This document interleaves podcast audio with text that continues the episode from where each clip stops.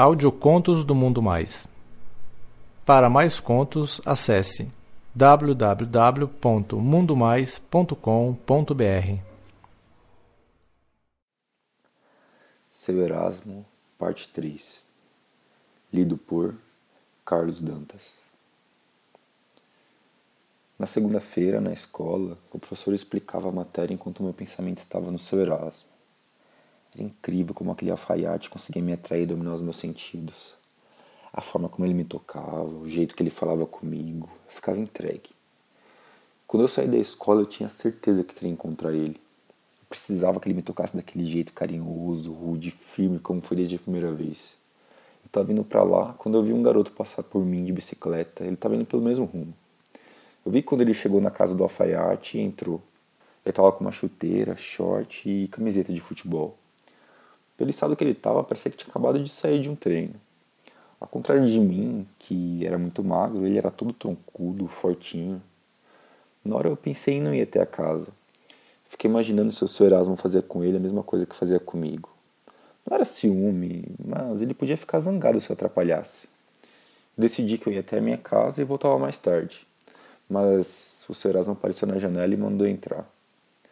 Eu entrei na casa com muito receio, procurava por todo lugar o garoto, só que ele não estava, pelo menos na sala. Vim ver uma coisa, disse o seu Erasmo, enquanto me pegava firme pela mão e me levava para o quarto. Eu simplesmente me deixei conduzir. Sempre fazia isso quando ele tocava em mim. O garoto estava lá no quarto, sentado na cama, só de short. A camiseta de futebol estava jogada de lado. Eu fiquei parado sem entender nada. Esse é meu sobrinho, de vez em quando ele vinha aqui me ver. O garoto me olhava curioso, mas não esboçava nenhum sentimento, nem de medo, ciúme, raiva. Hoje vou me divertir com vocês dois. E mandou, mandou o garoto tirar o short.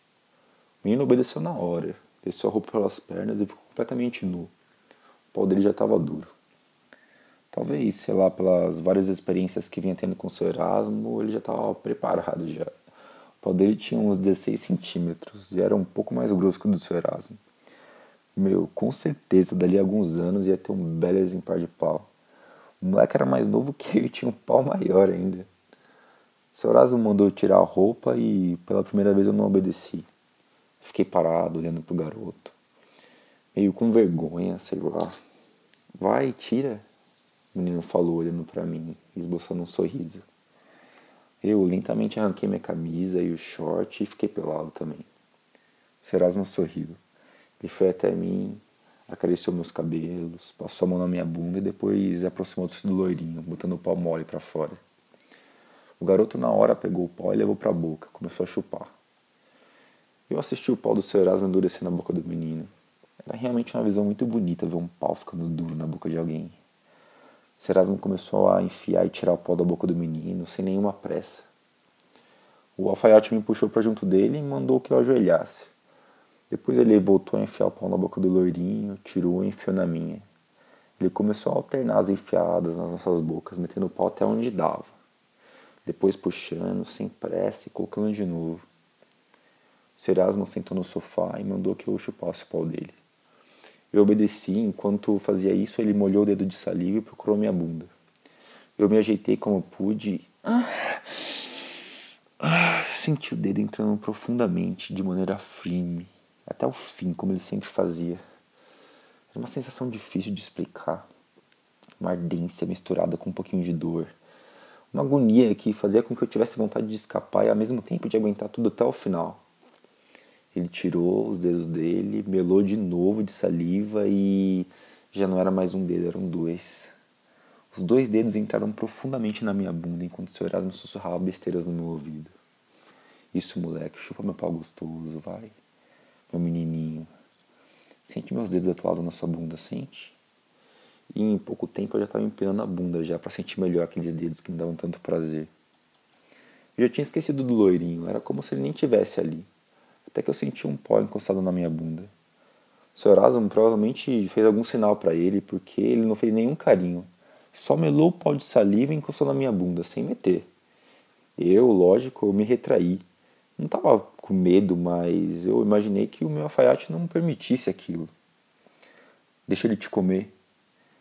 disse o velho no meu ouvido. Deixa ele te comer, vai ser gostoso. Ele repetia, enquanto ele acariciava minhas costas e me mantinha mamando o pau dele. Vai, menino, mete firme até o fim, só que não machuca ele. O alfaiate falou e o garoto obedeceu na hora. Ele colocou o pau na minha bunda, deu duas pinceladas e foi tentando meter. Só empurrando para frente. Seu pau, como eu falei, era um pouco mais grosso que o do seu Erasmo, que eu já estava acostumado. Dessa vez eu tentei com empenho sair de frente da vara, mas o seu Erasmo prendeu meu corpo. Ele sussurrava que era para deixar assim, entrar até o final e que eu ia gostar muito. Ele estava me segurando muito firme e o loirinho forçando a entrada. Ai, ai, tá doendo muito, para, tira, tira, para. Meu alfaiate, vendo meu desespero, parecia que ficava ainda com mais tesão. Ele mandou o garoto sentar na cadeira e me colocou em cima dele. O loirinho continuava tentando me penetrar, mas não conseguia. Seu Erasmo cuspiu e passou na cabeça do pau dele e o menino voltou a tentar enfiar. Ah! Senti a cabeça entrar. Vi estrelas na hora e começou a latejar. Foi quando o seu Erasmo, segurando firmemente meus ombros, forçou meu corpo para baixo com tudo, até o fim. Ah!